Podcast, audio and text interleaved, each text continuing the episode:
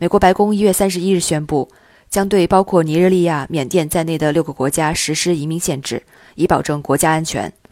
白宫当天在一份声明中说，美国将停止对缅甸、厄立特里亚、吉尔吉斯斯坦和尼日利亚公民发放移民签证，并终止苏丹和坦桑尼亚公民绿卡抽签项目。声明声称，采取上述措施是因为这些国家没有达到美国安全标准，同时称该限制措施不影响旅游、商务和其他非移民签证。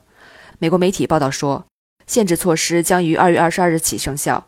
自美国总统特朗普上台后，美国持续收紧移民政策，招致广泛争议。特朗普政府目前对伊朗、利比亚、朝鲜、叙利亚、委内瑞拉、也门和索马里公民实施入境限制措施。